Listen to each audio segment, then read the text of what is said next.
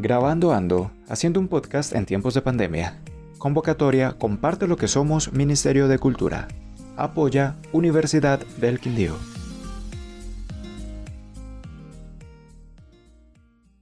Pandemia Mental por Juan David Garavito López, Universidad del Quindío.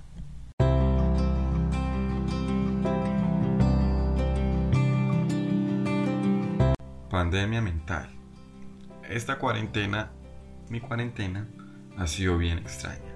Me han pasado mil cosas y en resumidas cuentas descubrí que no hay nada malo ni nada bueno. Y que todo es simplemente lo que es.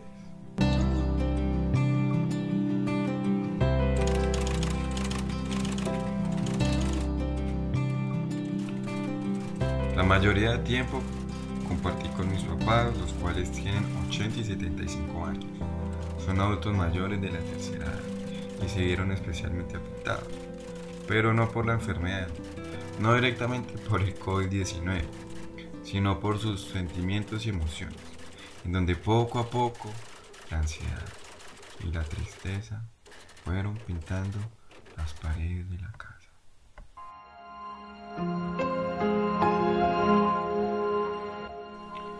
Y fue como una sombra, que además de impregnarlo todo también se les coló en el cuerpo, pues con el confinamiento, la movilidad, el equilibrio, el sueño e incluso la seguridad de poder caminar, de tener equilibrio y desplazarse solos, se fue menguando, hasta dejarlos reducidos a dos seres que se sentían inmensamente solos a pesar de tener seis hijos.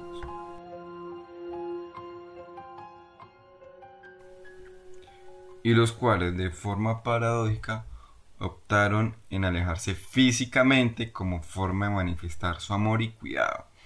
Pero desafortunadamente, al ir pasando el tiempo llegaron las consecuencias. Un alejamiento familiar, pues aunque pasaban dos o más horas virtualmente, esto no significaba que estaban ahí. Tanto así que mi padre cumplió 80 años y le enviaron una parranda vallenata que ellos escucharon que. ¿Cómo se había podido llegar a esta situación tan inesperada?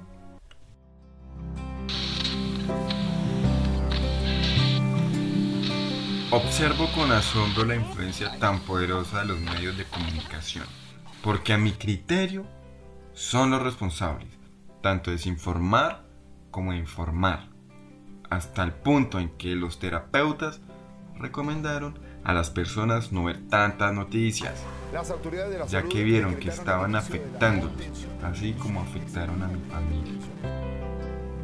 No solo a mis padres, sino a mis hermanos también, ya que no se atrevieron a venir a la casa, aunque sea para traer chocolates y un ramo de flores, para entregarlo a través de la ventana y verse a los ojos.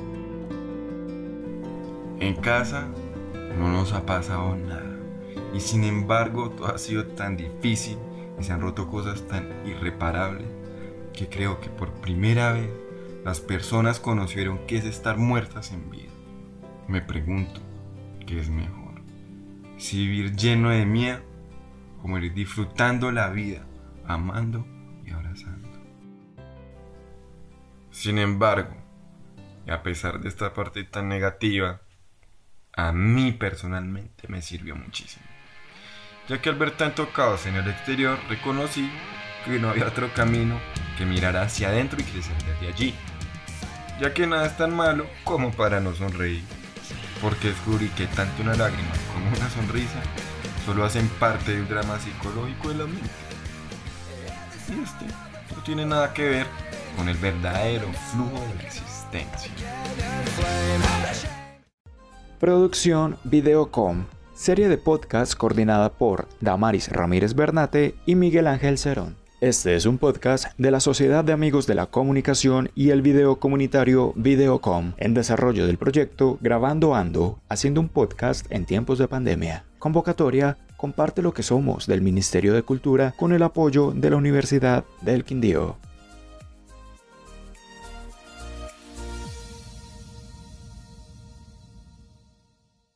La cultura es de todos. Ministerio de Cultura.